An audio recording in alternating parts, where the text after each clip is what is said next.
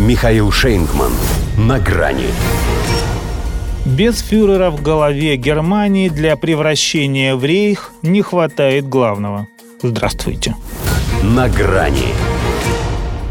На первой в истории Германии стратегии национальной безопасности еще чернила не высохли, а ее здесь уже окрестили тем самым блином, который комом.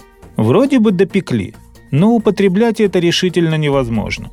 И ладно, если бы только лидер ХДС ХСС Фридрих Мерц посчитал документ лишенным содержания, пустым с точки зрения оперативных выводов и внешнеполитически несогласованным – он властям на вкус и свет не товарищ, ибо оппозиционер. Ну так ведь и респектабельно умеренный журнал «Шпигель» не стесняется в выражениях. Редакционную статью красноречиво заглавил «Каждый за себя и никто за общие интересы». Находит концепцию в значительной части нечетко сформулированной и считает, что она потерпела крах из-за эгоизма партнеров по правящей коалиции – а ведь потому и задержались с презентацией, хотя изначально планировали приурочить ее к Мюнхенской конференции по безопасности в феврале, что пытались сгладить острые углы. Тщетно. Послушать критиков получается, что не стратегия это у них, а ровно наоборот. И назвать ее стоило соответствующее. И я стратег, поскольку каждый из руководящего триумвирата мнит себя Наполеоном – Пусть и постарались предстать этаким коллективным Бонапартом, но с очевидными признаками биполярочки. Так и бывает, когда на кухне две хозяйки. И политическое не исключение. Зеленая Бербак и социал-демократический Шольц так и не разобрались, кому быть той самой Варварой, что жарит кур. Сошлись лишь на том, что России надо насолить как можно больше. Но так эту соль еще нужно где-то взять. А где?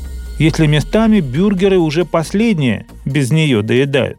Вот и лидер свободных демократов, он же глава Минфина Кристиан Линднер, хоть и поставил подпись под доктриной, а сомневается, что заявленное в ней повышение расходов на оборону до 2% ВВП дастся малой кровью. Признал, что ради гонки вооружений придется чем-то жертвовать. Пока решили органом, без которого это их стратегия, что Филькина грамота, поскольку именно он должен воплощать ее в жизнь.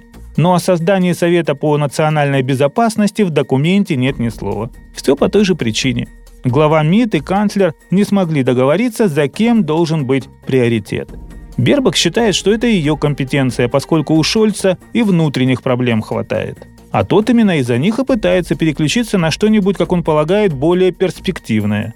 Как Макрон, например, у себя. В итоге так не достался же Совнацбес никому. Хотя, может быть, для их вуза это не самый плохой вариант, что он и ныне там, если учесть, к чему именно они стремятся на этой своей телеге прошлого. И все так кажется в ней уже есть. И ненависть к России, и жажда реванша, и тяга к милитаризму, и пепел класса, вот только фюрера на них нет. Впрочем, это только полбеды.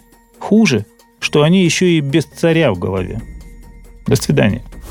На грани с Михаилом Шейнгманом.